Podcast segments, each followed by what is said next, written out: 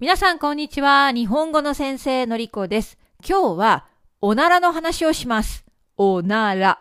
ブリブリ、ブリブリ、おならですね。もしこのエピソードをですね、イヤホンをつけずに聞いている人は、イヤホンつけた方がいいかもしれない。周りの人に聞かれないようにしてください。と言っても、あなたの周りには日本語がわからない人が多いですね。だから大丈夫です。皆さん、私のもう一つのポッドキャスト、てっぺいさんとやっているポッドキャスト、Learn Japanese with てっぺいのりこを聞いてくれているかな？先日、録音した時に、おならの話になったんですね。変な話だけど、面白い話だと思いませんか？おならの話をするポッドキャストなんてあるでしょうか？教科書におならの話をしている会話のトピックがあるでしょうか？ありませんね。もちろんありません。あるわけない。でも、私たちは人間ですから、おならをします。自然なことです。だから、おならに関する話を聞いてもいいんじゃないですか？ということで、今日は思い切っておならの話をしてみようと思います。前もってお詫びしておきます。もし、おならの話なんて聞きたくない、嫌だと思う人は、もうこれ以上聞かないでください。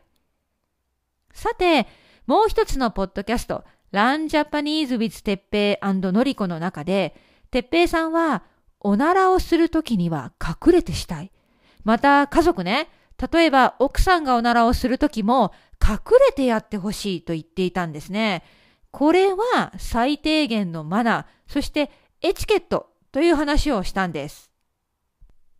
てっぺいさんとのポッドキャストを録音した後に、私はね、私の旦那さんと同じような話をしたんです。私たち夫婦はもう結婚生活が長くなりました。最初はやっぱり恥ずかしくて隠れてやっていたり我慢していたよねって話したんです。つまり恋人同士の頃、まだ付き合っている状態の時や結婚したばかりの新婚生活の頃は恥ずかしさがあったわけですね。もちろんね、恥ずかしいことだから他の人に聞かれない方がいいですよね。臭いかもしれないしね。うん。だから隠れてやってほしい。その気持ちはわかります。でも家族で長く一緒に暮らしているとなんだかそういう恥ずかしさがなくなってきますね。それは悲しいことなのか、いいことなのか、悪いことなのかなっていろいろ夫婦で話したんです。変な会話だね。皆さんは夫婦でそんな話をするかなまあ、これは人それぞれ、夫婦やカップルそれぞれで考え方が違うと思いますね。私たち夫婦に関しては別にいいんじゃない？こんなことは結構どうでもいい。いちいち気にしてられない。人間だからおならはするし、いいじゃない。という話をしました。私と旦那さんは多分これからもずっとずっとずっと死ぬまで長く一緒にいます。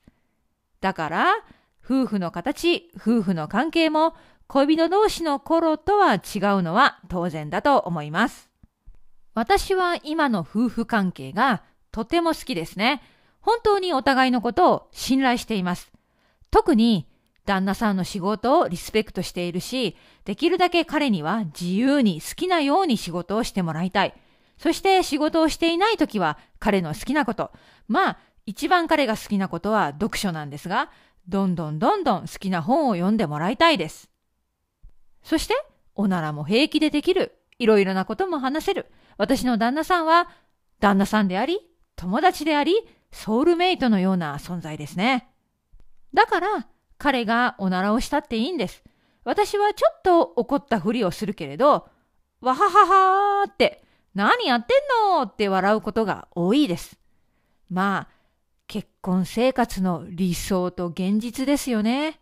すっごく美人な奥さんがあなたの前でブリブリプーっておならをすると、えーってショックを受けて幻滅することもあるでしょうね。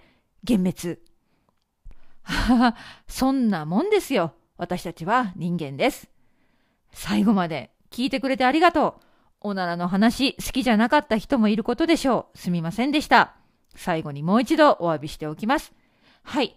じゃあ、本当に最後になりますが、私のサイト、このトランスクリプトがあるページに一つ面白い YouTube のビデオのリンクをつけておきます。そのビデオは有名な詩人、谷川俊太郎さんが書いたおならについての本を紹介しているビデオです。有名な作家さんがおならについて書いている本当にユニークで面白い内容です。